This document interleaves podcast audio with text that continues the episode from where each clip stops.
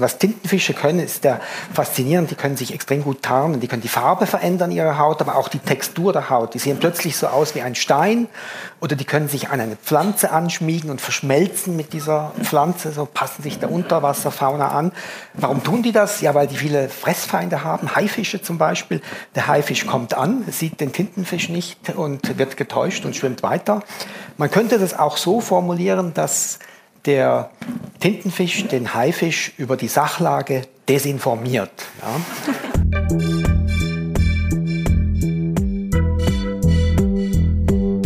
Willkommen bei Studio Libero, dem Podcast des Schweizer Monats, der Autorenzeitschrift für Politik, Wirtschaft und Kultur.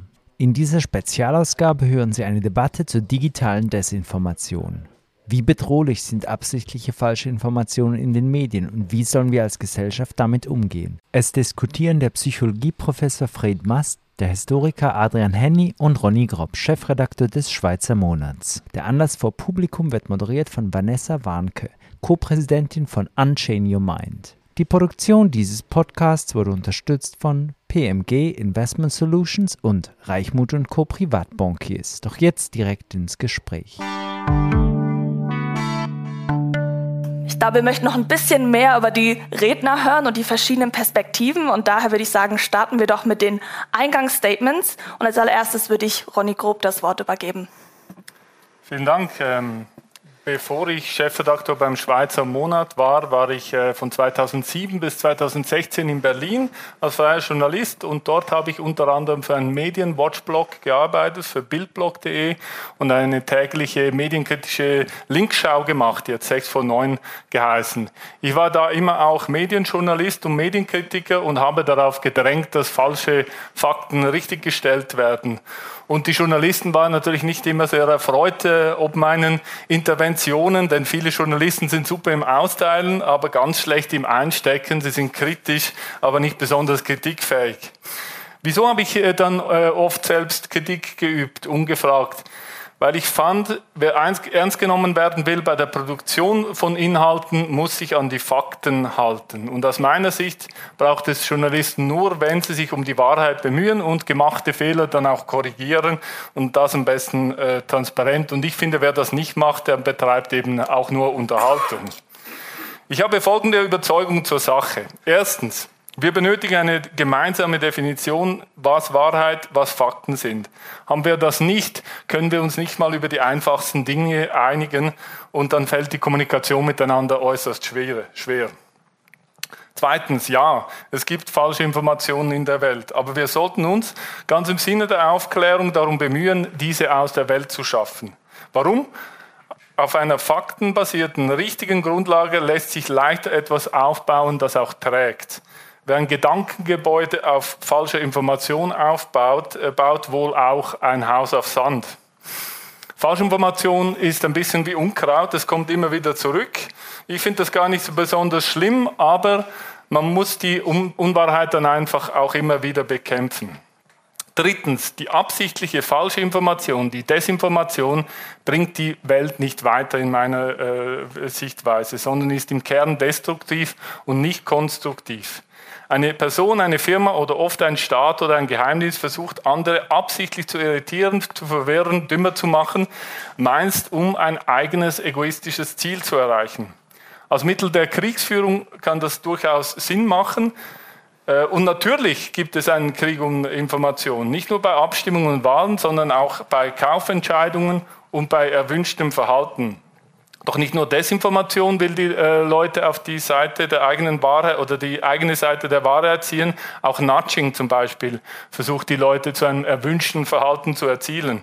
Und dann gibt es diese sogenannten Narrative oder große Erzählungen, die dazu verleiten, sie zu glauben.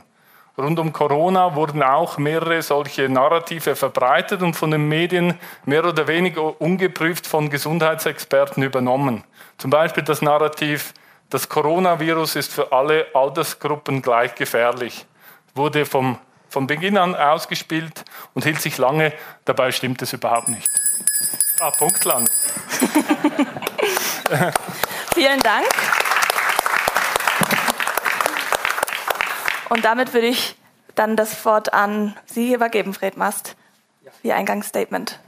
Vielen Dank. Ja, als ich äh, Kind war, haben mich so Luftspiegelungen interessiert. Äh, das haben Sie sicher auch schon beobachtet, wenn Sie auf einer Straße fahren, in einem heißen Sommertag, eine lange Straße, dann sieht es so aus, als ob da am Horizont am Ende der Straße Pfützen liegen, Wasser liegen. Ja? Und, äh, aber wenn Sie an der Stelle ankommen, ist da plötzlich nichts. Das Kind hat mich gewundert, ich habe es doch mit eigenen Augen gesehen, wieso, wieso ist das Wasser plötzlich nicht da? Ich habe doch meinen Vater gefragt, äh, wie, wie das zustande kommt. Der hat mir sehr viel erklärt über Licht, über Wellenlängen und so weiter. Der war Physiker, aber er konnte mir nie erklären, erklären, wie die Welt in unserem Kopf zustande kommt. Ja? Und äh, das war für ihn auch nicht interessant, diese subjektive Seite, äh, aber mich hat es eben sehr interessiert. Und was dabei dann auch rausgekommen ist später, ist die sogenannte, hat auch einen Namen, heißt Psychophysik. Das ist der Teil der Psychologie, der sich damit beschäftigt, wie so messbare physikalische Größen sich auf unser Bewusstsein abbilden. Man kann in dem auch sehr gut experimentell forschen in diesem Gebiet. Das ist auch was, was ich tue. Experimente mag ich. Experimente schaffen Fakten. Und was mich besonders interessiert, ist natürlich das Denken, die Vorstellung, die Wahrnehmung. Bleiben wir einen ganz kurzen Moment bei der Wahrnehmung. Wahrnehmung, was ist Wahrnehmung? Wahrnehmung ist eine Schätzung der Welt auf der Basis von Vorwissen und Daten von den Sinnesorganen. Das ist eigentlich Wahrnehmung. Und was mir passiert ist als Kind, ich habe mich verschätzt. Ja. Ich habe geglaubt, da liegt Wasser, aber das war nicht der Fall. Heute glaube ich das nicht mehr. Ich weiß sozusagen, dass das Wasser, dass es nur so aussieht, als ob da Wasser wäre. Ja, das Wasser ist nicht wirklich echt, es ist nur ein Schein. Ja. Und weil ich ein besseres Vorwissen habe, ein besseres Wissen habe, und dieses Wissen ist sehr wichtig, um einzuordnen, was ich sehe, äh, um entsprechend auch eventuell zu korrigieren. Ja. Dieses Vorwissen ist eigentlich sehr fundamental. Ja. Ist also für uns sehr, wir könnten fast nicht existieren ohne dieses Vorwissen. Leider kommt durch die Türe des Vorwissens kommen auch äh, trojanische Pferde in unser Bewusstsein. Leider. Ähm, das heißt, mein Vorwissen kann auch falsch sein, weil ich mich täusche selber oder äh, andere lenken mein Vorwissen. Ja? Und plötzlich werden eigentlich Fakten, äh, solide Fakten, werden plötzlich diskreditiert und äh, sehen dann, werden dann so behandelt äh, wie die Pfütze in der Ferne, die nur so aussieht, als sie echt wäre. Und das kann relativ schnell gehen, äh, dieses Vorwissen zu verändern, weil wir sind nicht als gute Faktenchecker geboren. Leider nicht. Wir sind sehr anfällig auf Vermutungen, Geschichten und dergleichen. Ja. Vielen Dank.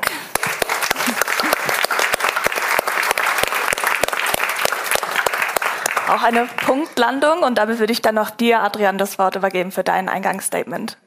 Da, da, möchte ich doch gleich bei äh, Corinna Rucci anschließen, die das wunderbare Beispiel von Benjamin Franklin äh, von 1792 erwähnt hat, ähm, als Benjamin Franklin als Gesandter der USA in, äh, in Paris eine Beilage des renommierten, der renommierten Bostoner Zeitung äh, Independent Chronicle gefälscht hat auf seiner eigenen Druckerpresse und darin die Fake News platziert hat, dass die äh, britische Armee einen alliierten indigenen Stamm in Nordamerika beauftragt, bezahlt hätte, ein Massaker an den Kolonialisten zu verüben. Äh, Frauen und Kinder, amerikanische Frauen und Kinder seien massakriert worden und ihre äh, Skalpe dem König, dem britischen König George III. Äh, gesandt worden. Das war zwar alles nur äh, Erfindung von äh, Benjamin Franklin, aber im Sinne des Erfinders äh, wurde damit, äh, er platzierte diese äh, Geschichte geschickt durch Agenten in der europäischen Presse, wurden in einem, zu einem entscheidenden Zeitpunkt der Verhandlungen äh, Druck auf die britische, auf die britische Delegation, auf die, britische Position aufgebaut. Ähm, als Historiker studiere ich seit vielen Jahren solche äh, Desinformationskampagnen, verdeckte Propagandaoperationen wie jene von äh, Benjamin Franklin, vor allem im Kalten Krieg, von Geheimdiensten im Kalten Krieg und sehe dabei eben, dass äh, Desinformation eine viel längere Geschichte hat. Es ist keine Neuerung des sozialen Media-Zeitalters, es ist auch keine russische Erfindung, wie ge gelegentlich kolportiert wird.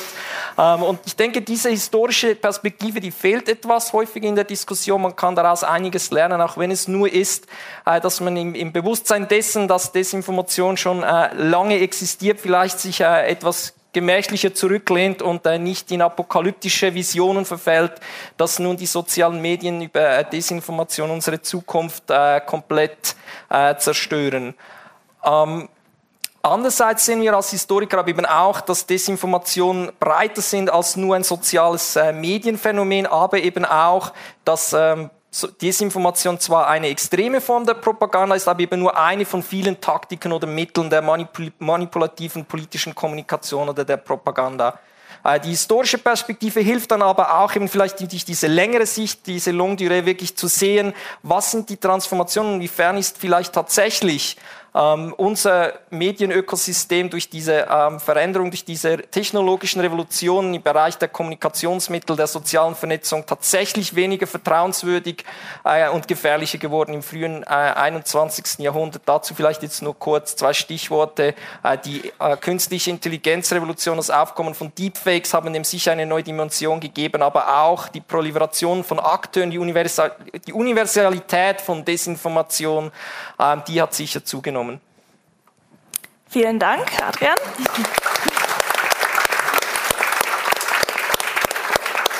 Damit haben wir jetzt schon ein bisschen aufgewärmt. Wir haben also gehört, es braucht vielleicht eine gemeinsame Definition von Desinformation. Wir haben auch gehört, wie wichtig Vorwissen ist, aber auch wie gefährlich, wenn man damit manipuliert wird. Und wir haben auch gehört, genau wie wichtig die historische Perspektive ist und dass ja, es keine Desinformation, Desinformation keine russische Erfindung ist. Dann würde ich sagen, kommen wir also auch schon zum nächsten Teil und würden die Debatte offiziell eröffnen.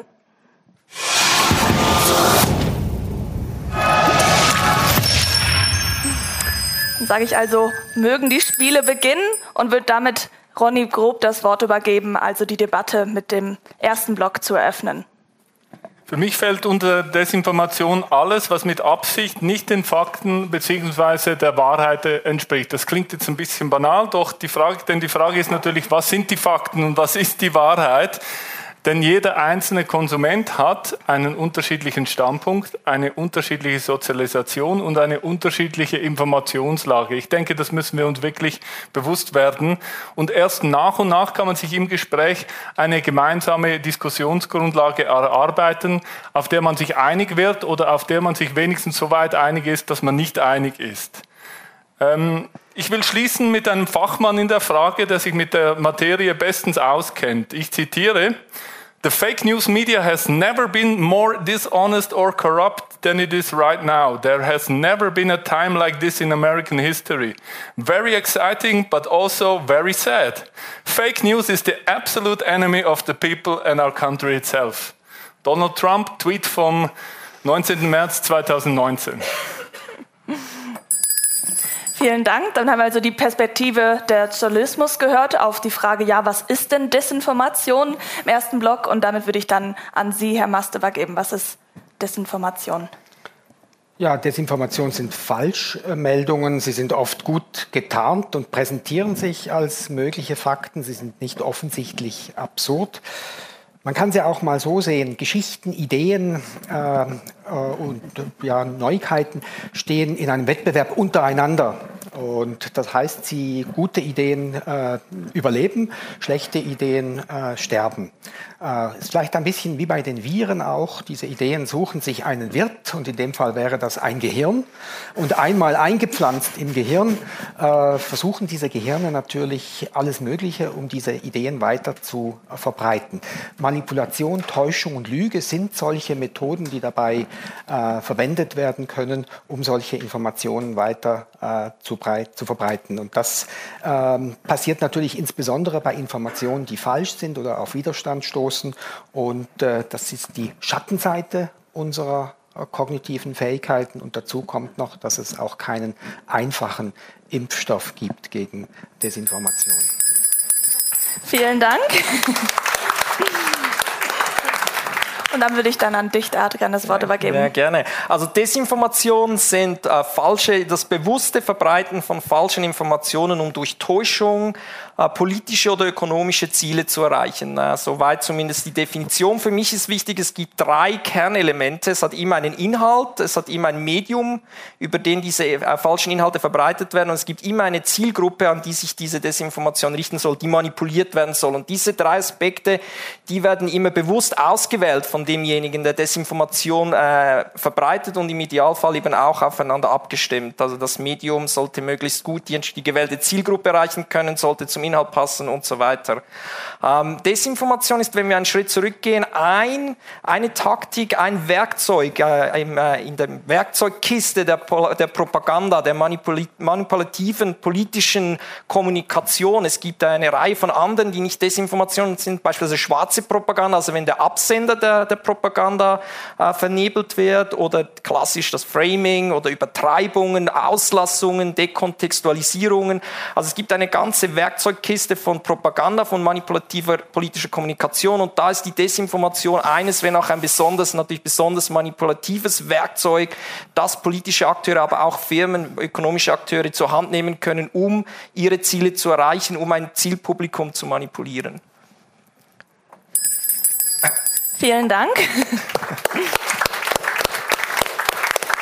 Also schon sehr spannende Punkte aufgebracht zur Frage, was sind Desinformationen, eben mit Viren verglichen, die da im Gehirn festgesetzt werden. Das bekannte Zitat von Trump, aber auch genau schwarze Propaganda, wenn wir nicht wissen, von wem kommt es. Jetzt hoffen wir, wollen wir eigentlich damit die erste Fragerunde eröffnen und sind sehr gespannt, also auch auf eure Inputs oder Fragen. Dazu könnt ihr jetzt entweder euer Smartphone greifen und über Menti teilnehmen. Das wäre wieder auf menti.com und mit dem Code 29267608 aber ich sehe, meine Kolleginnen Tatjana und Noemi sind da auch schon parat ähm, für Fragen aus dem Publikum.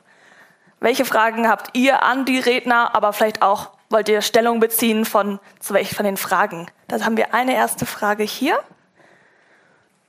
Also ich hätte eine Frage an Ronny Grob. Ähm, du hast gesagt, ähm, Dinge, die Sie auf Desinformation aufbauen, sind so wie Schlösser aus Sand, also zerfällt irgendwann. Wenn ich mir die Kirche anschaue, dann äh, ist die ziemlich stabil. Ja. Ja, vielen Dank für die Frage, die gebe ich dann gerne weiter. Ein sehr guter Punkt, Er hat sich lange gehalten und äh, es gibt immer noch viele Leute, die das glauben. Ja, äh, äh ist offenbar ein gutes Narrativ, das sich hält. Ähm, ja, ich glaube, wir müssen da in sehr langen Horizonten äh, denken, damit ich Recht bekomme. Ja? Also ist äh, sicher ein guter Punkt. Jetzt haben wir da schon vielleicht die Vorlage auch zur Geschichte. Ich weiß nicht, Adrian, hast du da noch was anzufügen? Äh, ja, Oder? in der Geschichte. Irgendwann, das ist ja dieses berühmte Diktum, dass die Geschichte dann letztlich äh, der, der, Wahrheit äh, recht geben wird. Ähm, das ist äh, auch nicht zwangsläufig, äh, zwangsläufig äh, äh, sicher. Also es gibt gewisse Desinformationen, die sich sehr lange halten können in gewissen Zielgruppen. Beispielsweise hat sich im, im Zuge der Corona-Epidemie gezeigt, dass beispielsweise unter der schwarzen Bevölkerung in den USA eine alte Desinformationskampagne aus dem Kalten Krieg immer noch sehr verbreitet war. Da haben die so wie der KGB hat nämlich während des Kalten Krieges in den 80er Jahren die Desinformation verbreitet, dass das HIV-Virus eigentlich eine Biowaffe der amerikanischen, des amerikanischen Militärs Militär sei, um schwule äh, und schwarze äh, Bevölkerungsgruppen auszuradieren. Ähm, diese äh, diese Verschwörungstheorie war erstaunlicherweise immer noch, hatte immer noch relativ große Verbreitung in, in der schwarzen Bevölkerung in den USA und hat dann dazu geführt, dass dort die Ablehnung der Corona-Impfung dann auch besonders groß war. Da war dort in dieser Bevölkerungsgruppe ein wichtiger Grund für die Ablehnung des, des Impfstoffs, während gerade in der Schweiz ganz andere Argumente wichtig waren. Vielen Dank. Jetzt muss ich da gerade aber noch an ein bisschen psychologischen Effekt denken. Ist ja oftmals so, auch wenn man dann weiß, dass etwas nicht wahr ist an Informationen, vielleicht glaubt man es dann immer noch. Ich weiß nicht, Fred Mast, warum ist das so? Warum glauben wir manchmal Sachen noch, obwohl wir wissen, dass es eigentlich falsch ist? Ja, es ist schon so, dass man, manchmal will man glauben äh, gegen äh, bessere Evidenz. Äh, gewisse Dinge, die man glauben will, die setzen natürlich auch die Person in einen Exklusivstatus, oder? Man hat dann ja, wenn man etwas anderes glaubt, was der konventionellen Meinung widerspricht, dann hat man ja Zugang zu besseren Informationen gefühlt und man glaubt das zu haben. Und das ist natürlich ein ganz besonderer Status, den man sich da selber zuspricht. Das spielt natürlich auch eine Rolle. Vielen Dank. Dann sehe ich, Corinna ist auch schon parat mit Fragen. Ja, ich weiß gar Menti. nicht, welche ich nehmen soll. ähm, ich denke, die passt vielleicht gut ähm, als Anknüpfungspunkt. Äh, viele Menschen, die Desinformation verbreiten, glauben oft an diese und erkennen sie nicht. Mhm. Ich glaube, da würden wir auch gerne vielleicht Adrian, ähm, was meinst okay. du dazu? Ja, es, es, gibt dazu äh, einige äh, empirische Evidenz, wobei nicht klar ist, also es ist noch nicht alles in Stein gemeißelt, sondern erst äh, erste Hinweise, dass beispielsweise auch gerade ähm, Bevölkerungsgruppen oder äh, Menschen, die sehr überzeugt sind, dass sie, äh, dass sie Desinformation erkennen oder dass Desinformation für sie keine Bedrohung sind, dass die äh, sogar tendenziell eher mehr Desinformation auf den Leim gehen. Also wenn Sie heute bei der ersten Frage, da würden Sie Desinformation erkennen, ja gestimmt haben, sind Sie wahrscheinlich selber ein Opfer von Desinformation. Desinformation. Nein, Spaß beiseite. Aber ähm, die, der, es gibt einige Evidenzen diese, tatsächlich in diese Richtung. Ja, gut. Will noch ein anderes von den beiden? Sonst, Sonst hätte ich noch eine ja, weitere gerne. Frage. Klassen, klassifizieren Sie Greenwashing als Desinformation oder Auslassung von möglicherweise relativierenden Fakten? Auch eine sehr spannende Frage. Ich glaube, die würde ich sonst an dich zuerst geben, Ronny. Was meinst du dazu? Ja, würde ich sagen, äh, ja, trifft zu, aber es trifft für viele andere Sachen auch zu. Also es gibt so viele Interessengruppen, die, die auch auf Journalisten einwirken, die Sachen anders darstellen, als sie sind, die Sachen darstellen äh, und es so wirken lassen, wie sie es möchten. Ich, ich, glaube, die Journalisten sind gefordert, hier das zu erkennen und dem äh, etwas entgegenzusetzen und das äh, nicht einfach äh, zu wiedergeben, sondern wirklich kritisch nachzuhaken und, und äh, vielleicht auch eben nicht einfach auf Narrative äh, reinfallen, sondern das können ja alle anderen auch, oder? Aber da, es braucht ja genau Journalisten, die sagen, Moment mal, aber ich habe das geprüft und das ist anders oder, oder es gibt diese und diese Gegenposition. Mhm. Jetzt wollen wir da aber auch noch auf dem Publikum äh, die Möglichkeit geben, auch noch weitere Fragen zu stellen. Ähm, haben wir, ja? Wir stehen kurz vor dem Schritt in die, in die virtuellen Welten, in die, in die Metaverse. Und in diesen Welten ist ja alles möglich. Ähm, wenn man in diese Welten eingetaucht ist, immersiv, dann fahren einem diese Sachen auch ziemlich stark ein. Es ist alles viel echter. Nun meine Frage, gibt es denn ein Rezept dagegen oder brauchen wir einen Wahrheitspolizisten, eine Polizistin für die Metaverse? Wie hand, handhaben wir das für die virtuellen Welten? Mhm zu den Policy-Fragen. Ich sehe, Ronny, du willst ja, da gerade was dazu sagen, also ja? Ich bin äh, unbedingt dafür, dass es Wahrheitspolizisten gibt, aber das muss unbedingt staatsfern sein. Oder? Das ist äh, völlig in Ordnung wie bildblog.de. Äh, wenn, wenn irgendwelche Leute sehen, okay, ich habe hier eine Fake News entdeckt, ich publiziere das und werde das super herleiten, wieso dass das alles Bullshit ist, richtig, aber bitte nicht mit, nichts mit Steuergeldern. Sehr spannend. Mich würde es aber auch noch interessieren, wenn wir über diese immersive Erfahrung reden, eben die Wahrnehmung aus der kognitiv-psychologischen Perspektive. Vielleicht gerade nicht, ob es eine, also braucht es da, wie können wir uns da selber schützen oder braucht es da eine Institution für? Ja, also es stimmt sicher, dass die Welten sehr immersiv sind, dass man da eintaucht und ein Stück weit die Realität verlässt, wenn man da drin ist. Allerdings beim Metaverse, Metaverse macht mir keine große Angst. Die Stellen wurden ja sehr viel redimensioniert. Facebook muss Stellen streichen und so. Das Projekt wird nicht so diese Dimension erreichen. Es wird sehr viel spezifischere Anwendungen geben, die irgendwie einen bestimmten Nutzen erfüllen, dass man Verhalten trainieren kann und so gleichen. Aber dass wir da die virtuelle Welt äh, diesen großen Stellenwert einnehmen wird, wie man wie man das ursprünglich mal verkündet hat, da glaube ich nicht so dran. Vielen Dank. Jetzt hatten wir hier vorne noch eine Frage. Ich fand die Definition von Herrn Henny super die, für die Desinformation, aber ich würde wetten, dass das gleiche Plädoyer, die gleiche Rede würde auch für Information gelten. Also es geht auch um Inhalt, es geht um ein Zielpublikum und es geht um ein Medium. Und die Reduktion, die Manipulation, die Wissenschaft ist Manipulation der Realität. Also man muss die Komplexität reduzieren. Das ist auch eine Form der Reduktion. Und das Wissen ist ja nach Karl Popper ohnehin provisorisch. Es ist auch keine Wahrheit, sondern man hat es einfach noch nicht widerlegt. Darum denke ich, vielleicht ist die Antwort nicht, ob man es am Wesen der Information unterscheiden kann, sondern vielleicht ist das letzte Unterscheidungsmerkmal die Absicht. Da würde ich Ihnen 100% zustimmen. Also mal grundsätzlich zum Angriff auf die Wissenschaft. Ich würde sagen, wir Wissenschaftler stellen Kontext bereit, kontextualisieren und Propagandisten oder äh, Desinformationisten, die nehmen Kontext weg und äh, dekontextualisieren. Also ich würde eher sagen, wir sind genau auf der anderen Seite äh, des Spektrums. Ja, ein bisschen idealistisch vielleicht. Sie hören die Ironie. Aber ähm, nein, absolut einverstanden. Ich würde auch, ich bin absolut auch der Meinung, wir müssen weg von diesem Fokus auf die Information und mehr zu den Akteuren hinter der Desinformation und zu der In oder der Propaganda oder der politischen Kommunikation und uns mit den Intentionen, den Absichten der äh, Teilnehmer am öffentlichen Diskurs auseinandersetzen, anstelle, anstatt dass wir uns zu sehr äh, in die einzelnen Inhalte hinein verfressen. Absolut einverstanden. Gut, aber ich sage vielleicht eine weitere Frage von Menti, Corinna. Ja, also es gibt da viele. Ähm, eine Frage, die vielleicht gut passt, ist Desinformation in jedem Fall destruktiv? Sehr spannend, da würde mich die Perspektive des Journalismus interessieren. Ist es immer destruktiv? Ja, weiß ich gar nicht. Also ich finde, ich habe jetzt dafür plädiert, dass es eher ähm, destruktiv ist. Vielleicht nicht in jedem Fall. Also der, der Glauben ist ja auch etwas Schönes. Wenn man einfach glaubt, äh, hat auch eine spirituelle Seite.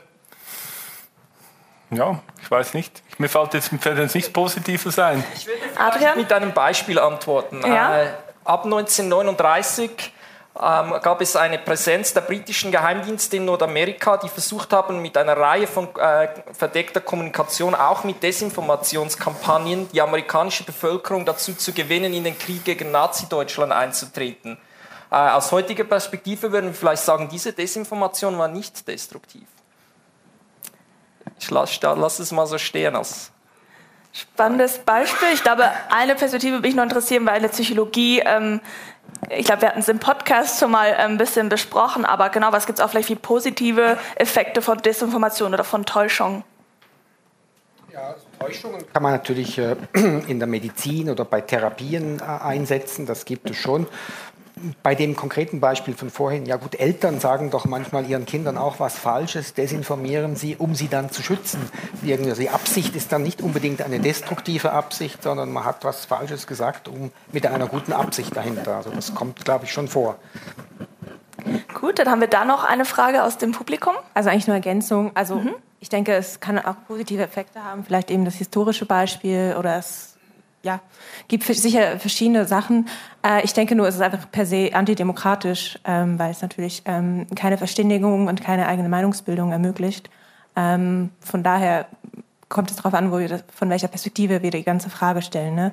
Also wollen wir das Volk oder wer auch immer dann da äh, Ziel, das Zielpublikum ist, lenken oder wollen wir, äh, gehen wir davon aus, dass Menschen sich eine eigene Meinung bilden können und dürfen. Also ja, ich, ich denke einfach, es ist per se antidemokratisch der Ansatz, aber kann natürlich auch positive Effekte haben. Ich würde dem unbedingt zustimmen. Mhm. Das ist ein wichtiger Punkt. Auch wenn eine einzelne Desinformation vielleicht einen begrüßenswerten Effekt haben kann, hat es immer diesen Kollateralschaden, dass wir äh, im, im, Informationsökosystem uns in diese manipulative Schiene bewegen oder dass wir weggehen von diesem möglichst herrschaftsfreien, offenen Diskurs unter, unter Bürgern, Bürgerinnen und Bürgern und hin zu einem äh, Diskurs, wo eben manipuliert äh, und verdeckt äh, kommuniziert wird, manipulativ und äh, kommuniziert wird. Also diesen Kollateralschaden hat es immer für das, diesen systemischen Kollateralschaden, wenn wir Desinformation betreiben. Vielen Dank. Da würde ich sagen, schließen wir die erste Fragerunde.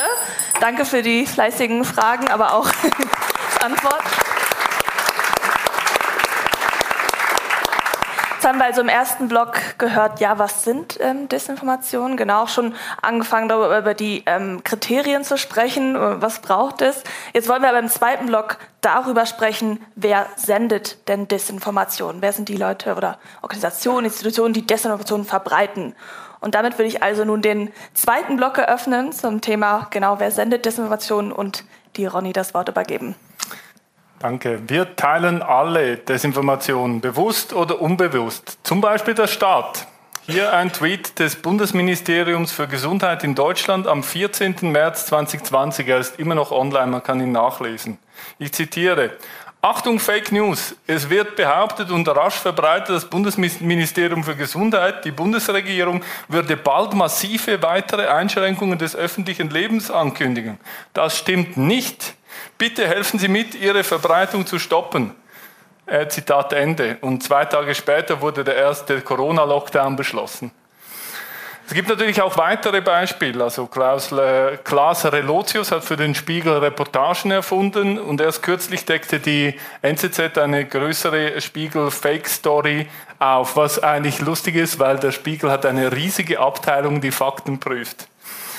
Ähm, Im Journalismus gibt es immer wieder Leute, die Fiktion und Fakten nicht äh, auseinanderhalten können. Im, äh, in Bern kennt ihr wahrscheinlich Tom Kummer, der begabte Literat, äh, der äh, verkauft auch immer seine Fantasie als eine neue Art der Wahrheit.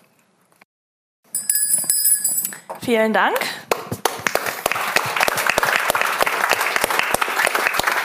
Und damit würde ich an Sie, Herr Was, das Wort übergeben. Ja, ich fand sehr interessant die, die, historische Perspektive. Also Desinformation geht lange zurück in der Geschichte. Ich würde sogar noch ein bisschen weitergehen und einen Blick ins Tierreich äh, hinein wagen. Sie haben vielleicht auch schon äh, Tintenfische gesehen, so Unterwasservideos, faszinierende Unterwasservideos. Was Tintenfische können, ist der faszinierend. Die können sich extrem gut tarnen, die können die Farbe verändern ihrer Haut, aber auch die Textur der Haut. Die sehen plötzlich so aus wie ein Stein oder die können sich an eine Pflanze anschmiegen und verschmelzen mit dieser Pflanze, so passen sich der Unterwasserfauna an. Warum tun die das? Ja, weil die viele Fressfeinde haben, Haifische zum Beispiel. Der Haifisch kommt an, sieht den Tintenfisch nicht und wird getäuscht und schwimmt weiter. Man könnte das auch so formulieren, dass der Tintenfisch den Haifisch über die Sachlage desinformiert. Ja? Also Desinformation und Täuschungen sind auch Prinzipien der Natur und nicht nur allein den Menschen vorbehalten.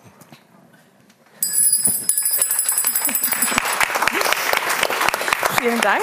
Und dich, Adrian? Äh, ja, grundsätzlich, äh, grundsätzlich produzieren, verbreiten äh, fast alle möglichen Gestalten Desinformation in, in autoritären, äh, bei autoritären Regierungen, bei Diktaturen gehört Desinformation zur Staatsorganisation, zum Wesen des Staates, aber auch Demokratien, äh, demokratische Regierungen verbreiten teilweise Desinformation, wenn sie Unterstützung, populäre Unterstützung gewinnen wollen, beispielsweise bei Fragen, wenn es um Krieg und Frieden geht. Politiker setzen in Wahlkämpfen Desinformation ein, heute häufig über PR-Agenturen. Ähm, aber auch jenseits des Staates äh, wird Desinformation betrieben. Äh, Unternehmen, Lobbygruppen haben wir schon gehört, aber auch Akteure von unten, soziale Bewegungen. Ein Beispiel, ich habe gerade gestern eine Studie gelesen, dass die Gilets jaunes, diese Bewegung in Frankreich 2018, 2019, in ihren ersten fünf Monaten äh, dermaßen viele Social Media Posts mit Desinformation verbreitet hat, dass sie, äh, dass sie über 100 Millionen Views in äh, fünf Monaten generieren konnten. Also auch soziale Bewegungen nutzen Desinformation und letztlich gibt es halt einige wenige Dutzend Staaten, die auch zur Durchsetzung ihrer geopolitischen Interessen Desinformation verwenden. Vielen Dank. Damit haben wir also gehört. Ja, wer verbreitet Desinformation? Das können genau ähm, in, sag mal, Diktaturen sein, das kann Journalismus sein, aber auch Tintenfische, wie wir gehört haben. Ähm, jetzt wollen wir damit also auch schon die zweite Fragerunde eröffnen. Also ihr könnt wieder das Handy greifen und auf Menti ähm, die Fragen mit uns teilen, wie gesagt, auf menti.com äh, mit dem Code 29267608 oder genau im Publikum wieder mit dem Mikrofon. Gibt es da schon Fragen oder Anregungen zum Thema, wer verbreitete Information oder zu dem, was gerade gesagt wurde. Sonst starten wir mal mit einer Frage, vielleicht haben wir schon auf Menti. Absolut. Wer hat heute Deutungshoheit, was Wahrheit ist? Sehr spannend. Also genau, wer entscheidet, was wahr ist und was nicht wahr ist. Ich würde sagen, dann, ähm, Herr Was, wir haben ja auch sehr am Anfang schon angesprochen, ja, was ist denn real und was nehmen wir wahr? Also wer entscheidet da, was wahr ist? Mhm habe gedacht, das ist eine typische Journalistenfrage. Die können wir dann noch weitergeben, genau, genau. aber. Ja, ich glaube, dass also das Problem mit Real und, und Fiktion ist äh, kein einfaches. Also es ist schwierig, das äh, wirklich genau äh, zu unterscheiden oft. Also das Gehirn lässt, lässt, sich eben auch täuschen. Die virtuelle Realität ist ein Beispiel, ist verblüffend echt, äh, hat so diese sensorische Qualität, die eigentlich die Realität an sich mitbringt. Und äh, das ist schon etwas sehr, sehr Schwieriges, glaube ich. Es ist nicht so einfach, diese Frage zu beantworten mit der Realität und der Fiktion. Wir alle können natürlich sehr gut auseinanderhalten. In der Regel, äh, wenn wir uns etwas vorstellen, wenn wir etwas in, in unserem, vor unserem geistigen Auge sehen, das können wir sehr gut auseinanderhalten von dem, was wir wirklich sehen oder vor, äh, glauben vorzufinden. Aber es, es, äh, wenn wir das nicht mehr können, dann wird es sehr gefährlich, sich im Leben zurechtzufinden natürlich. Aber die Frage der wie gesagt, wir sind nicht als Faktenchecker geboren. Das ist ein sehr schwieriges äh, Problem. Vielen Dank. Du, Ronny, ich habe ich dann noch am Anfang, wollte ich die erste Frage dann wieder an dich geben, aber jetzt stelle ich sie dann doch an dich. Ähm, wer hat da also die, sag mal, Hoheit zu entscheiden, was wahr ist und was nicht wahr ist? Also ich bin sehr froh, dass wir in einem Staat leben, wo es kein Wahrheitsministerium gibt. Ich hoffe auch, so eins wird nie eingeführt. Ähm, ich glaube, wir leben in einem Staat, wo, äh, wo der sehr föderalistisch ist, äh, der sehr individuell ist, liberal. Und ich glaube, dort gehört die Wahrheit auch hin zum Individuum, äh, zu, zu, also voll dezentralisiert. Und mir persönlich, ich komme nachher nochmal drauf, ist Free Speech oder freie Meinungsäußerung sehr viel wichtiger als Fake News. Also es ist nicht so schlimm, wenn gewisse Leute mal ab und zu im privaten Blödsinn erzählen. Das gehört dazu äh, wichtig ist, dass er es frei sagen kann. Vielen Dank. Dann würde ich sagen, schauen wir doch, ob es da noch weitere, wolltest du noch was dazu ja, sagen? Vielleicht eine, eine, Ergänzung ja? aus, aus meiner historischen Perspektive da wir jetzt eigentlich die, die, sozialen Medien eher kritisch beachtet haben in Bezug auf äh, Fake News, ich würde eigentlich sagen, in Bezug auf die Offenheit äh, hat diese äh, Kommunikationsrevolution, soziale Medien, Internet, aber auch Smartphone eigentlich eher den Kreis erweitert von, äh, der Menschen, die eine Stimme, eine Voice haben äh, im Mediendiskurs, die die eben auch nun um, um, die Deutungshoheit mitringen können. Also insofern gab es eigentlich eher in, zumindest in den letzten ein, zwei Jahrzehnten eine Demokratisierung meiner Anschätzung nach in, nach in dieser langen historischen Perspektive, wobei es bereits erste Anzeichen gibt, dass der Raum jetzt wieder enger wird äh, und dass gewisse traditionelle Akteure wie auch staatliche Akteure hier wieder beginnen, äh, den Raum enger zu machen. Vielen Dank. Dann würde ich sagen, gebe ich das Wort auch noch gerne ans Publikum weiter? Gibt es hier dazu noch, ähm, ich habe da schon viele Leute am Nicken gesehen oder sehe ich das mit Gesichtsausdrücken? Ja? Ein Vorredner hat gesagt, die Wahrheit ist so lange wahr, bis sie widerlegt wurde. Jean Hersch, die Genfer Philosophin, hat mal gesagt, was die Mehrheit glaubt, ist schon mal falsch. Ähm, an ich selbst habe die Philosophie, wenn ich was lese, überlege ich mir, woher kommt, wem nützt das? Und dann weiß ich oder kann ich mir ausmalen, woher es kommt aus den USA, aus Russland, China oder wer auch immer jemand beeinflussen möchte. Aber äh, schlussendlich, wo finden wir die Wahrheit? Welche Medien sind am zuverlässigsten? Vielen Dank. Ja, genau, es geht darum, also wo finden wir die Wahrheit und auch wieder an die Frage so ein bisschen, oder wer entscheidet dann, was wahr ist und was wir glauben sollen. Gibt es da Anregungen? Also vielleicht kann ich zu dieser äh, Sache, dass die Mehrheit immer falsch liegt, äh, das äh, äh kann natürlich sein, äh, ist möglich, ist auch nicht möglich, äh, aber ich finde, die Mehrheit ist immer ein guter Schutz gegen Extreme. Also wenn die Mehrheit für etwas ist, ist oft so, nicht immer, aber wenn die, die Mehrheit gut informiert ist, es gibt auch dieses Konzept des Wisdom of Crowds, wenn sie gut informiert ist, dann fällt sie äh, eigentlich in der Regel relativ vernünftige Entscheidungen und vor allem in der Regel keine extremen Entscheidungen. Die extremen Entscheidungen kommen immer von einer kleinen Spitze, die, die gerne, die sehr ideologisch ist und, und ganz gute Ideen hat, wie man das alles machen könnte und die Bürger meistens nicht mitnimmt. Die Geschichte der Schweiz würde das wahrscheinlich unterstreichen, was du gerade gesagt hast. Gut, dann würde ich sagen, haben wir noch Zeit für ein paar Fragen? Haben wir dann noch eine weitere Frage aus Menti? Ja, ich glaube, die meisten geben ihre Fragen hier im Menti ein. Es übersprudelt hier bei mir fast. Ich kann mich kaum entscheiden. Ähm, hier eine Frage können auch Schauspieler Desinformation verbreiten. Beispiel Netflix, The Crown. Sie sagen, es sei nicht alles wahr, aber sie präsentieren es sehr echt und die Leute glauben es dann vielleicht auch. Also wo muss man die Linie ziehen?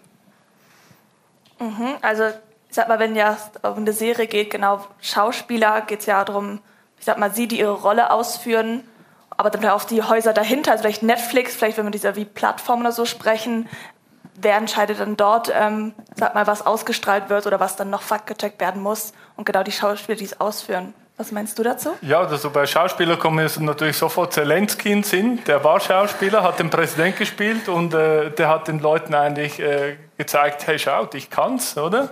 Äh, in einer Serie, Fiktion und dann war es dann nachher, oder? Also, dass die Leute nehmen die, die, die Dinge so wahr, die sie sehen und die glauben, es ist die Wahrheit und nachher manifestiert es sich. Also zuerst ist die Idee und nachher ist die Realität und das ist schon gefährlich, oder? Wenn wir da müssen wir aufpassen, in welche Bereiche wir hineinkommen, ähm, was wir zuerst spielen und was dann nachher die Wahrheit, also die Realität wird. Das, ich glaube, das ist sehr gefährlich oder kann gefährlich herauskommen. Mhm. Das wäre auch dann an dich, Adrian. Also müssten also solche Serien muss dann wie ein geschichtliches Fact-Checking geben. Ja, nein, das, also es ist auch ein Grenzfall und ich denke, es ist auch hier wichtig, was vorhin schon erwähnt wurde, die Intentionen der Serienmacher. Oder also haben diese Serienmacher der, von The Crown die, die Absicht, hier wirklich die, die Meinung zu manipulieren oder machen sie das, dann würde ich von Desinformation sprechen oder machen sie das aus künstlerischem, äh, aus einem künstlerischen Impetus heraus, dass sie gewisse Sachen äh, historisch falsch falsch darstellen, dann wäre es eher äh, eine, allenfalls eine falsche oder Missinformation, aber jetzt nicht eine Desinformation. Äh, insofern wären wir wieder bei den Intentionen der, äh, der, der Akteure. Also es ist natürlich heikel, weil viele Leute tatsächlich ihre Vorstellungen gerade über politische, über die Geopolitik, über Krieg, über Militär aus, aus dem Fernsehen, aus, aus Spielfilmen generieren. In den USA gibt es dazu einige gute Untersuchungen, wie Hollywood-Filme die, die Vorstellungen der Leute in diesen Bereichen beeinflussen. Es ist auch äh, entsprechend nicht überraschend, dass das Pentagon und auch die CIA mit, mit Filmemachern zusammenarbeiten, um ihre Nachrichtenmessages dort zu platzieren. Äh, Zero Dark Thirty von Catherine Bigelow äh, wäre auch so ein, ein, gutes Beispiel für so einen kontroversen Fall, wo so ein bisschen suggeriert wurde, dass es äh, um Realität geht, aber hier äh, falsche Informationen platziert wurden. Vielen Dank. Es tut mir etwas leid abzuklemmen nach der Minute, weil es wirklich ein sehr spannender Bereich oder gerade im genau Film ähm, und Desinformation ist ja auch, ich sag mal, nichts Neues. Jetzt gibt es da noch weitere Fragen aus dem Frage, die noch ganz gut passen würde. Und dann kommen Sie gerade dran. Sie können das Mikrofon ruhig behalten. Wir kommen gerade zu Ihnen. Ja. Weil wir haben Frage. jetzt über Netflix gesprochen und da die Frage zu, welche Rollen spielen Technologien? Beim Erstellen und Verbreiten von Desinformation. Ich lese sie kurz vor. Sie fragten in der Einladung nach der Rolle von Bits und Algorithmen. Bisher kam dazu zu wenig oder wer ist hier in der Pflicht, deren Rolle kritisch zu reflektieren oder gar zu reglementieren? Mhm. Vielleicht da, wenn wir genau bei Bots und Algorithmen sprechen, ähm, das ist im technischen Bereich, die werden ja ich sag mal verwendet, jetzt sagen wir beispielsweise von Plattformen oder von Medienhäusern.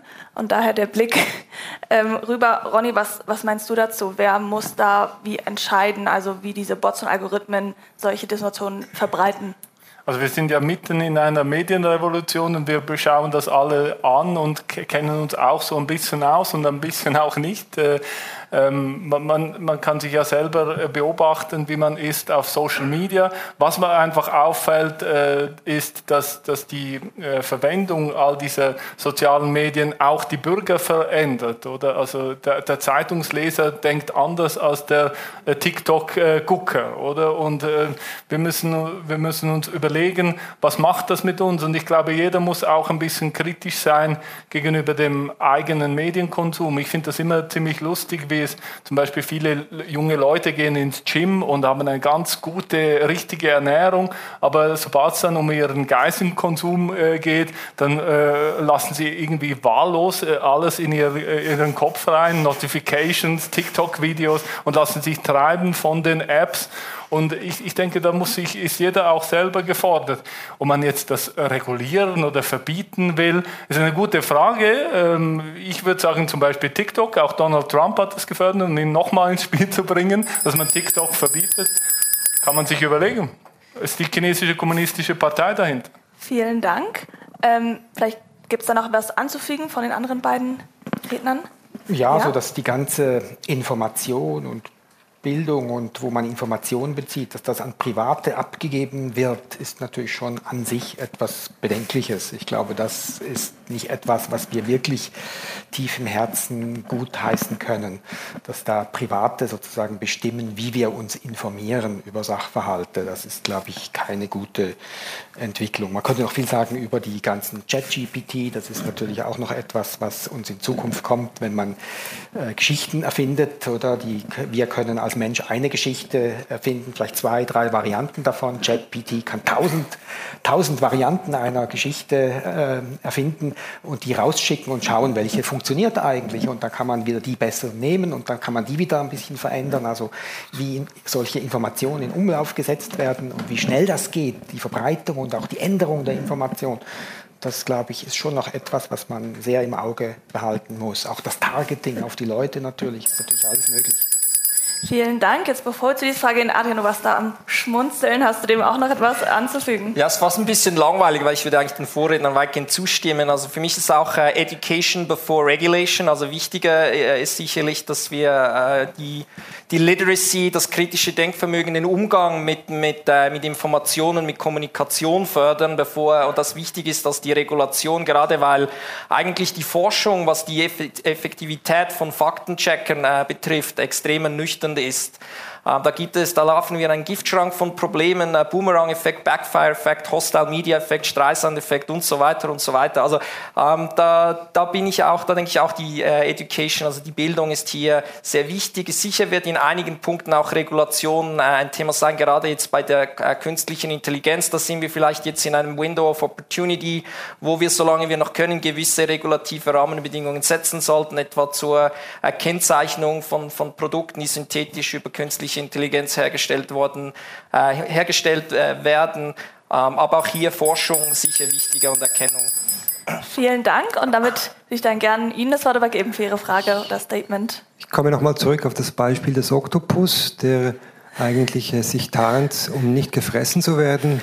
Er tarnt sich aber auch, um seine potenzielle Paarungspartnerin zu täuschen oder eben zu bezirzen. Und jetzt die Frage an die drei Experten wann ist denn das ethisch vertretbar? Wo hört es auf? Wo, wohin darf man, wenn, wann darf man Desinformation verbreiten? Also um sein Leben zu retten, um nicht gefressen zu werden, um jemanden als sexuellen Partner zu gewinnen? Zwei Beispiele des gleichen Individuums. Wo setzt sie die Grenzen? Vielen Dank. Eine sehr spannende Frage. Die gebe ich sonst ganz gerne zuerst an dich, Ronny. Wo sind da die Grenzen? Frage. Ich gebe sie dann auch gerne weiter. Wo siehst du da die Grenzen? Also die Leute wollen immer alles neu regeln. Also zuerst haben wir mal Gesetze, die gelten auch für alles, was im Internet auch passiert. Ähm, ich, ich, ich bin immer so ein bisschen kritisch, wenn die Leute sagen, ja, aber das ist doch eine neue Technologie, wir müssen alles Neue regulieren. Meistens stimmt das nicht. Also äh, eine Beleidigung bleibt über das Internet genauso strafbar wie persönlich oder, oder, oder auch auch andere Delikte, die, wenn man sie im Internet macht, sind sie nicht anders zu bewerten als äh, in, im realen Leben. Also ich, das ist mal meine erste Antwort. Vielleicht fällt den anderen mehr ein. Ja, aber Ihr Beispiel aus dem Tierreich wieder ähm, aufgegriffen. Wo, sehen, wo ziehen Sie da die Grenze im Bereich der Ethik? Mhm. Ja, also Werbung gibt es ja auch noch, oder? Aber dort, äh, man will ja auch die Person zum Kauf verführen, das ist sicherlich so, überzeugen aber man lügt nicht unbedingt, wenn man, außer von der, bei der Tabakindustrie, die haben gelogen, aber die anderen lügen ja eigentlich nicht unbedingt, sondern die vielleicht beflügeln gewisse Fantasien oder versuchen uns zu überzeugen mit gewissen Argumenten, aber so richtig äh, Lüge im eigentlichen Sinn, würde ich sagen, ist Werbung nicht. Und äh, dort offenbar, das nehmen wir ja hin, dass das, das als Lebensgefühl wird verkauft und so, und da haben wir offenbar keine Bedenken damit. Also dort scheint es okay zu sein. Ja, danke. Adrian, wo siehst du jetzt die Grenze? Also ich trage es vielleicht von der individuellen Ebene jetzt auf die gesellschaftliche mhm. Ebene und dort würde ich sagen, also wenn ein, ein, ein Staat, eine Gesellschaft, ein, ein Land im, im Überlebenskampf ist, oder Metapher aus der Tierwelt, dann ähm, würde ich mir nicht anmaßen, ein moralisches Urteil zu fällen. Dann sind wahrscheinlich alle Mittel der Verteidigung, einschließlich eben auch der Einsatz von Desinformation, gerechtfertigt. Beispielsweise Ukraine-Krieg. Auch die ukrainischen Nachrichtendienste, auch das ukrainische Militär hat vereinzelt mit Desinformation gearbeitet äh, seit der Invasion vor knapp ungefähr einem Jahr. Das würde ich mir jetzt nicht anmaßen, das zu kritisieren in diesem Überlebenskampf, herausgefordert von einem äh, brutalen Angriffskrieg, ist wahrscheinlich auch der Einsatz dieses Mittels äh, moralisch, ethisch gerechtfertigt. Vielen Dank. Ähm, noch eine Minute, ja? Ja, nein, nicht mal eine Minute. Noch was Kurzes zur äh, Werbung. Äh, Werbung ist für mich Free Speech und es gibt ja auch so diese Selbstkontrolle der Werbebranche. Und einfach als Gegenpol, es gab in der DDR gab es keine Werbung. Also da möchte ich nicht hin. Ich finde Werbung cool. Vielen Dank und damit würde ich sagen, schließen wir die ja. zweite Fragerunde. Ähm, das ist auch noch einen herzlichen Applaus verdient schon mal für die spannenden Antworten und Fragen. Jetzt haben wir also darüber gesprochen, gut, wer verbreitet ähm, Desinformation und wollen jetzt zum Bl dritten Block übergehen, wer empfängt Desinformation, vielleicht manche mehr anfällig ähm, und was findet vielleicht auch für Prozessen statt auf der Seite von uns als Empfängern. Und damit würde ich sagen, übergebe ich an dich das Wort, Ronny. Danke. Wer sich auf Informationen verlässt, ohne selbst die Fakten zu prüfen, konsumiert potenziell Desinformationen. Doch die digitale Revolution bringt es mit sich, dass jeder selbst zum Produzenten von Inhalten geworden ist. Und dabei schleichen sich natürlich auch schnell Falschinformationen und Desinformationen ein. Und Falschinformationen sind denkbar schlechtes Futter für das Gehirn.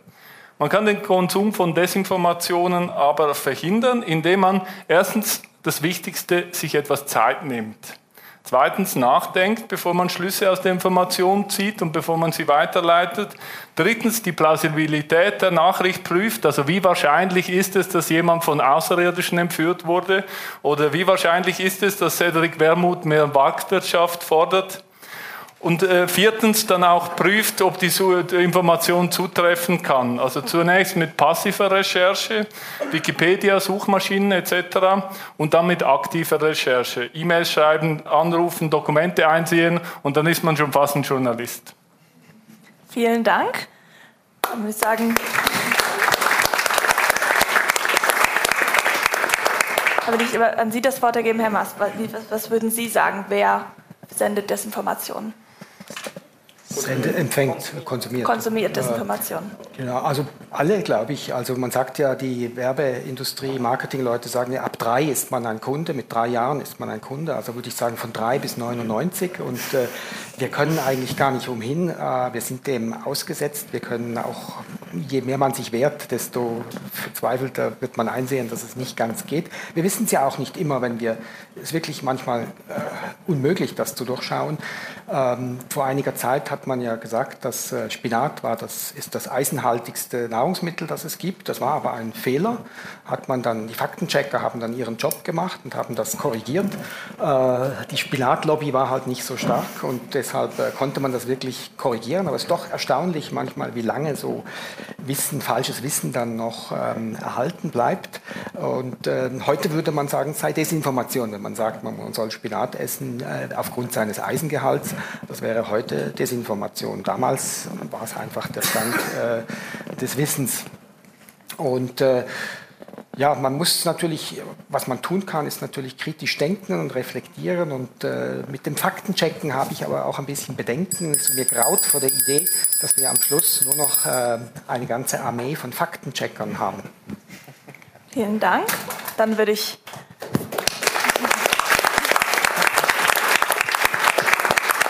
ich das Wort übergeben, Adrian.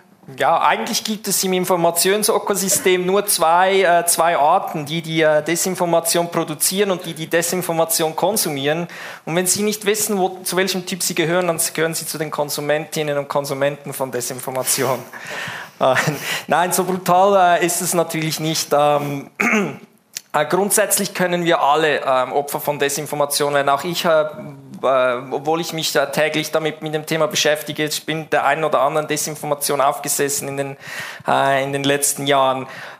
Äh, Grundsätzlich erst äh, sind es sicher Menschen, Stichwort DDR, in, äh, die nicht in liberalen Demokratien leben äh, und äh, die, die äh, in Gesellschaften mit nicht freien Mediensystemen leben, die äh, Opfer von Des oder Konsumentinnen Konsumenten von Desinformation werden. Dann demografisch bei uns im, im Westen, in der Schweiz vielleicht gibt es einige Forschung, beispielsweise sind ältere Leute gemäß vielen Studien etwas stärker betroffen, Opfer von Desinformation zu werden. Wobei es gibt eine Gegenstudie ganz neu von der Universität Zürich, die sagt, dass ältere Menschen und übrigens auch Frauen während der äh, Covid-19-Pandemie weniger falsche Vorstellungen äh, zum, zum Virus gehegt haben. Ähm, und dann ist es auch so, dass äh, gewisse schwache Menschen in der Gesellschaft, Minderheiten, stärker ins Visier genommen werden von den Produzenten der Desinformation. Entschuldigung Vielen für die Dank, kleine Adrian. Zeitüberschreitung.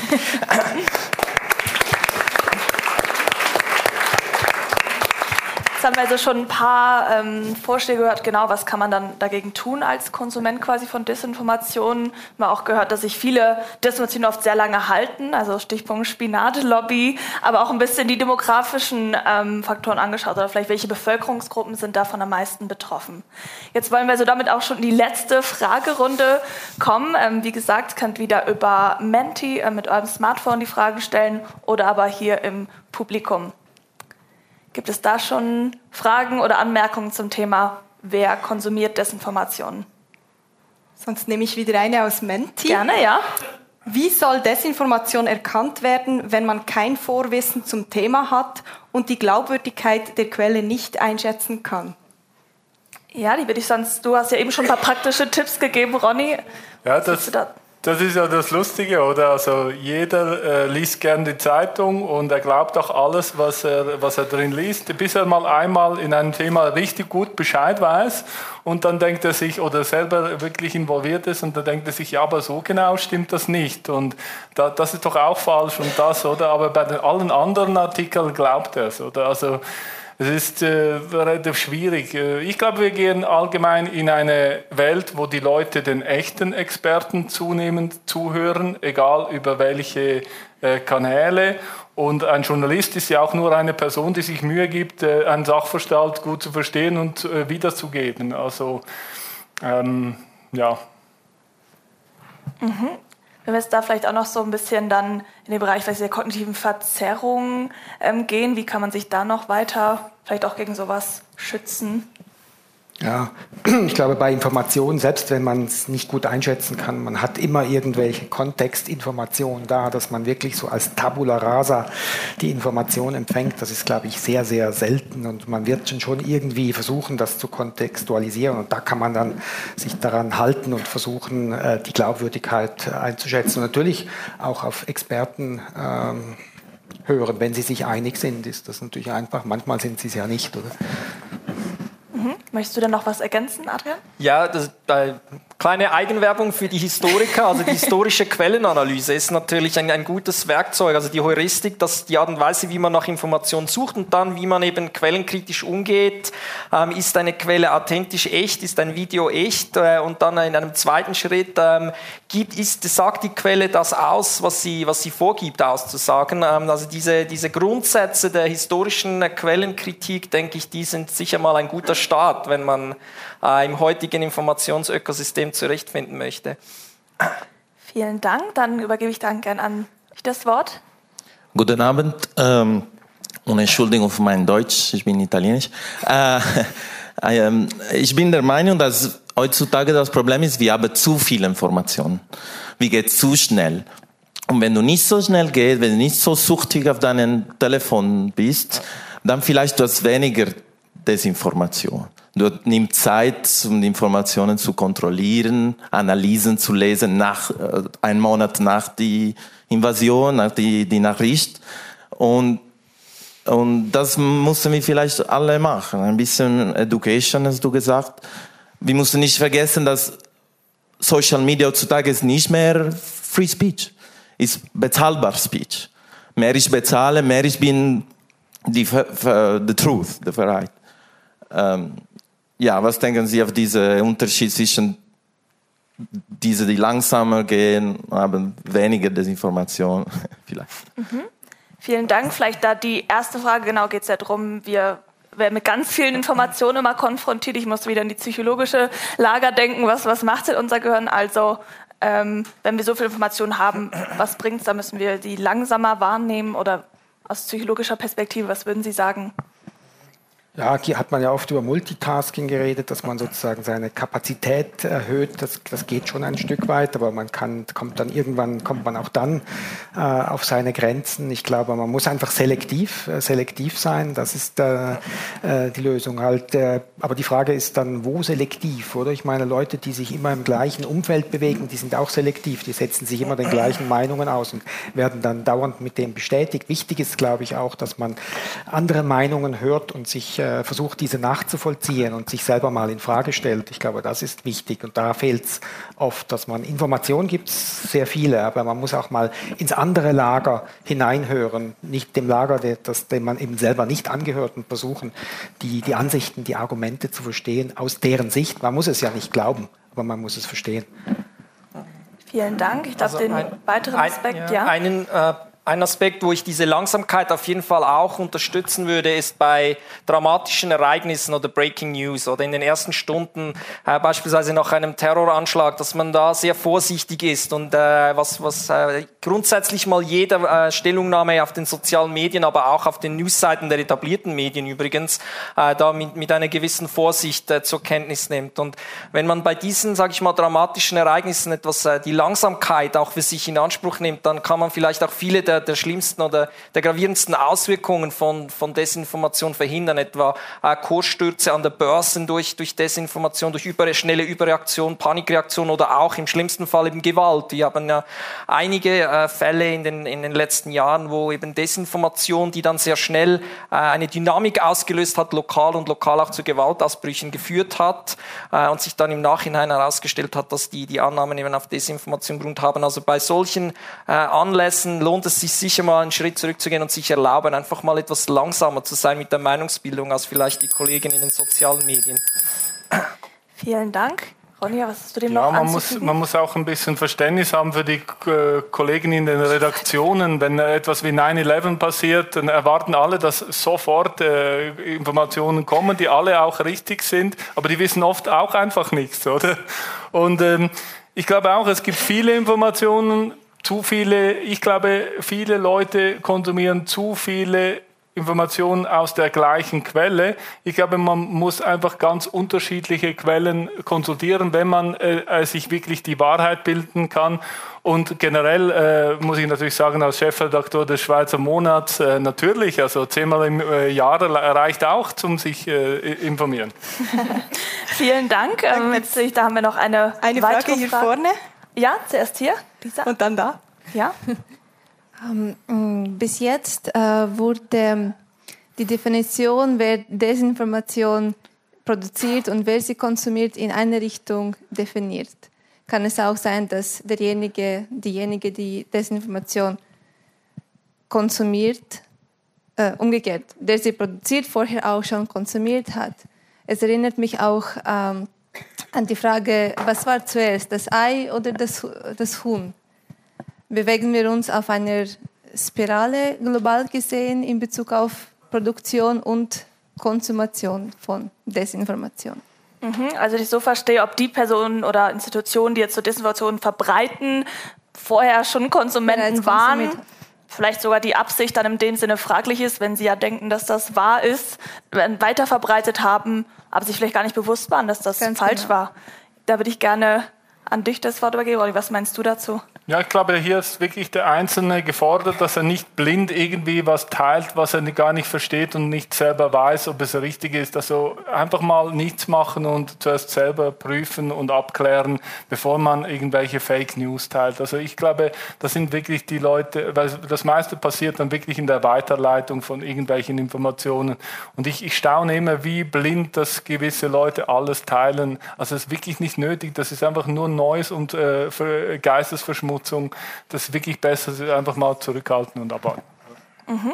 Hast du da, Adrian, vielleicht noch ein paar spannende historische Beispiele zum Thema, wo ähm, genau ähm, Kann ich liefern, Verbreiter ja. erst Konsumenten waren? Ah, vielleicht ja? eines meiner Lieblingsbeispiele zu diesem Punkt. Aber umgekehrt, also dass jemand, der ähm, Desinformation produziert, sie auch selber konsumieren kann. Das ist ein Beispiel, wo die CIA sich selber angelügt hat. Und zwar äh, hat man im frühen Kalten Krieg einen schwarzen Propagandasender äh, von Taiwan aus äh, aufgestellt, der nach äh, Festland China äh, Propaganda, amerikanische Propaganda gesandt hat oder Anti-Mao-Propaganda gesandt hat und der scheinbar ein Sender war, der von China selber gesendet hat. Also die haben das so, die haben vorgegeben, ein Widerstandssender von innerhalb Chinas zu sein. Das war die operative Abteilung der CIA und die Analyseabteilung der CIA hat dann diesen Sender aufgegriffen, hat das gehört und hat diese Nachrichten äh, als glaubwürdige Nachrichten aus China äh, aufgeschrieben und äh, so dann äh, weiterverarbeitet. Also man kann sich auch selber anlügen, zumindest innerhalb von Institutionen. Vielen Dank. Ähm, Herr Mass, haben Sie dem noch was anzufügen? also eben dieses Teilen und Weitergeben äh, auf Twitter oder wo auch immer ist natürlich genau das, was die Algorithmen brauchen, die auch selber wieder Desinformation verbreiten können. Die können natürlich das als Information brauchen, um dann wieder die nächste Version der Geschichte selber zu erzeugen. Also das, da füttert man eigentlich die Algorithmen mit diesen Informationen. Mhm. Es wird Zeit für eine letzte Frage. Das Mikrofon sollte, glaube ich, schon da sein. Ja? Also ich komme aus dieser äh, jungen Generation, die sehr aktiv ist auf diesen sozialen Medien und Sie haben ja vorher eigentlich relativ deutlich klargestellt, welche Gefahr diese sozialen Netzwerke auch haben. Und Sie haben ja Beispiel auch ähm, gesagt, dass man sich vielleicht mal darüber unterhalten könnte, gewisse Teile oder sogar beispielsweise TikTok zu verbieten. Und mich interessiert einfach, wie realistisch ist das Ganze, dass dies dann auch tatsächlich eintrifft oder ist es einfach vielmehr ein, eine Entwicklung, die sehr schlecht aufzuhalten ist, ähm, weil sie eben so rasant vor, vor sich geht und ob man einfach darauf vertrauen muss, dass sich eigentlich das Individuum möglichst gut ähm, dagegen schützt und ja entsprechend sich schützt dagegen. Vielen Dank. Ich glaube, da würde ich gern an ja, gibt es da erste Freiwillige? Ich kann auch so fragen, ähm, die da zuerst Stellung beziehen wollen. Also ich, für mich gilt äh, Education äh, above Regulation auch hier. Also ich finde es auch wichtig, dass man nicht äh, das Kinder mit dem Badewasser ausschüttet, weil die sozialen Medien auch äh, viele positive Seiten haben in Bezug auch auf Demokratisierung der öffentlichen Debatte, äh, breiteren Zugang für verschiedene Stimmen äh, in, in, der, in der Medienlandschaft, äh, Möglichkeit auch audiovisuelle Medien zu teilen. auch bei vielen Demokratiebewegungen haben soziale Medien ja eine wichtige Rolle gespielt bei der Organisation. Also es geht auf, sollte auf keinen Fall dazu führen, dass man dann neben das Kind mit dem Badewasser ausschüttet und bei Regulation sicher vorsichtig sein. Äh, wenn wir über TikTok sprechen, dann kommen diese Forderungen ja vor allem auch aus den USA bezeichnenderweise und hier müssen wir natürlich den geopolitischen Hintergrund sehen, äh, den, den, den Wettstreit, die Rivalität zwischen den USA und China und während die USA, wie wir jetzt auch durch die Twitter-Leaks gesehen haben, natürlich gewisse Zugriffsmöglichkeiten haben auf die großen amerikanischen Plattformen, äh, wird TikTok natürlich als, als ein Instrument auch der, des chinesischen Regimes gesehen in dieser äh, geopolitischen Rivalität. Von daher stehen wir als Schweiz auch so ein bisschen mittendrin und zwischen den Fronten, wenn dann diese Diskussion aktuell wird. Vielen Dank. Ähm, also wir haben gehört Education oder Regulation. Ähm, Herr Mast, was meinen Sie dazu? Mhm, ich glaube, auch auf, aufhalten kann man es nicht. Und äh, soziale Medien haben ja einen Mehrwert auch, oder? Und den kann man ja auch äh, sich zunutze machen. Es gibt einfach gewisse Dinge, die vielleicht gewisse Entwicklungen, die man etwas äh, im Auge behalten soll. Wie ich schon gesagt habe, das mit der Bildung und Information, dass das in Hände gegeben wird von Unternehmen, die sich durch Werbung finanzieren, ist schon äh, etwas kritisch, denke ich. Ja. Aber sonst äh, glaube, wir sind wahrscheinlich alle irgendwie auf sozialen Medien auch unterwegs und äh, das hat schon Vorteile, wie, wie genannt wurde, dass man Informationen auch teilen kann, schneller teilen kann, andere, ja, anderen zugänglich machen kann und sich austauschen kann. Also es ist, ist sicherlich nicht so, dass man das aufhalten kann. Aber gewisse Teile, denke ich, müsste man sich äh, genauer anschauen. Metaverse, glaube ich, wird nicht so der, Durch, äh, der Durchbruch sein, äh, wie es zum Beispiel Facebook selber war. Mhm. Jetzt darf ich dir, Ronny, dann auch das Schlusswort überlassen ja. der Fragerunde. Also zum TikTok-Verbot, ich habe mir das auch äh, oft überlegt und als Liberale bin ich natürlich grundsätzlich gegen äh, Medienverbote, aber man darf nicht vergessen, TikTok, glaube ich, ist eine Kriegswaffe der Chinesen, äh, der chinesischen kommunistischen Partei und als das man, sollte man es auch behandeln. Und ich staune immer, äh, dass Eltern ihren 15-jährigen oder 12-jährigen Kindern äh, TikTok einfach so in die Hand geben. Also das ist Desinformation auf wehrlose äh, jugendliche Opfer und man muss sich fragen, was hat das für Auswirkungen? Weil nicht vergessen, es gibt keine Free Speech auf TikTok. Also wer das äh, machen will, der soll mal gegen, äh, für Tibet äh, oder für Taiwan äh, demonstrieren dort äh, und mal schauen, wie lange das, äh, das macht, bis er gesperrt wird. Also das sollte man sich wirklich bewusst sein, dass es ein, eine Waffe ist der kommunistischen Partei Chinas. Vielen Dank. Ich sage nochmal einen herzlichen Applaus für die Fragerunde. Sind wir also auch schon fast am Ende. Wir haben jetzt sehr viel, ähm, also eine sehr interaktive Debatte hier mit schon sehr vielen spannenden Beiträgen. Eben, wir haben gehört, genau, was, was sind Disinformationen? Braucht es eine gemeinsame Definition? Wer verbreitet diese eben von Diktaturen bis zum Oktopus? Ähm, sehr spannende Beispiele, aber auch genau, wer sind denn die Empfänger und, und wie können wir uns dagegen schützen? Braucht es da Intuition oder können wir da vielleicht auch auf die Education uns verlassen? Jetzt will ich noch mal zum Schluss allen Rednern das Wort geben für ein letztes kurzes Schlussstatement, um nochmal den jeweiligen Standpunkt, die Perspektive zusammenzufassen. Danke. Ich glaube, wir sind in äh, herausfordernden Zeiten für die freie äh, Meinungsäußerung und ich habe es vorhin schon gesagt, ich finde Free Speech wirklich wichtiger als die Fehler, die dabei passieren. Wenn aus Gründen der politischen Korrektheit derzeit Bücher umgeschrieben werden, ich habe das vielleicht jetzt im Moment mitbekommen, im Moment ist, sind die Kinderbücher von Roald Dahl äh, in der Debatte, dass man die umschreibt. Das finde ich viel schlimmer, wenn das gemacht wird, als wenn irgendein Rentner ukrainische oder russische Desinformation über sein Facebook-Profil teilt. Da geht die Welt nicht unter. Also kurz, natürlich sollten wir für Faktentreue kämpfen, denn ohne sie ist auch alles nichts. Aber Free Speech, also das wirklich freie und ungehinderte Reden und Denken, übrigens per Verfassung uns, äh, für uns alle garantiert, ist viel wichtiger. Deshalb lehne ich die Regulation der Meinungsäußerungsfreiheit durch den Staat ab, sei es im Gewand äh, von Fake News oder sei es im Gewand von Hate Speech. Wir müssen Free Speech als Gesellschaft aushalten und mal ehrlich, so schlimm ist das nicht.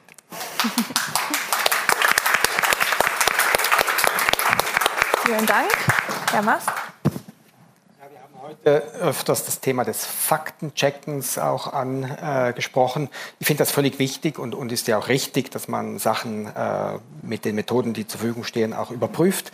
Allerdings, äh, ja, mir graut vor einer Zukunft, in der wir ein, äh, wenn das, äh, wenn dieses Faktenchecken überhand nimmt. Ja, ich habe so ein Bild im Kopf von einem Zug und in diesem Zug sitzen nur noch Kontrolleure drin und Fahrgäste dürfen gar nicht mehr mitfahren. Und das wäre, glaube ich, wenn das Pendel in diese Richtung ausschwingt, dann finde ich das nichts gut. Es muss auch Leute geben, die mh, hm, sich trauen, äh, Initiative ergreifen, äh, spontan sind, Ideen bringen, auch sich getrauen, Fehler zu machen und auch mal etwas Falsches sagen. Weil wenn wir das äh, irgendwie mit den Fakten checken, äh, unterdrücken, dann bleibt auch die Innovation auf der Strecke. Vielen Dank. Und das Schlusswort an dich, Adrian. Ja, ich denke auch, dass wir etwas davon weggehen sollten, äh, uns auf jede einzelne Information zu stürzen. Das wird so ein bisschen wie Don Quixote gegen die Windmühlen, wenn man versucht, jede einzelne falsche Information zu bekämpfen und eh etwas zurückgehen auf die systematische Ebene, systematische, äh, systemische Lösungen äh, suchen, beispielsweise die beste, äh, das beste sicher resiliente äh, Gesellschaften zu haben, das heißt möglichst kleine soziale Unterschiede, möglichst transparente politische Entscheidungsprozesse Prozesse, direkte Demokratie. Ähm, da sind wir als Schweiz vielleicht gar nicht auf, äh, so schlecht aufgestellt, aber wir sollen das weiter hegen und pflegen, um eben widerstandsfähig zu sein auf einer Systemebene gegen, äh, gegen äh, die äh, schlechten Auswirkungen, die negativen Auswirkungen von Fake News und, und Desinformation. Ähm, sicher eben auch Bildung, ähm, Literacy, äh, Information Literacy ähm, und dann sicherlich auch äh, im, im Bereich der, der künstlichen Intelligenz wird es sicherlich einige äh, noch einiges an, an, Arbeit brauchen, äh, auch im, im Sinne von, äh, wie können wir, wie können wir ähm, Deepfakes erkennen, wie können wir sie ähm, auch erkenntlich machen. Äh, da braucht es sicher auch einige Ansätze. Vielen Dank. Das war Studio Libero, ein Podcast des Schweizer Monats. Weitere Informationen finden Sie unter www.schweizermonat.ch.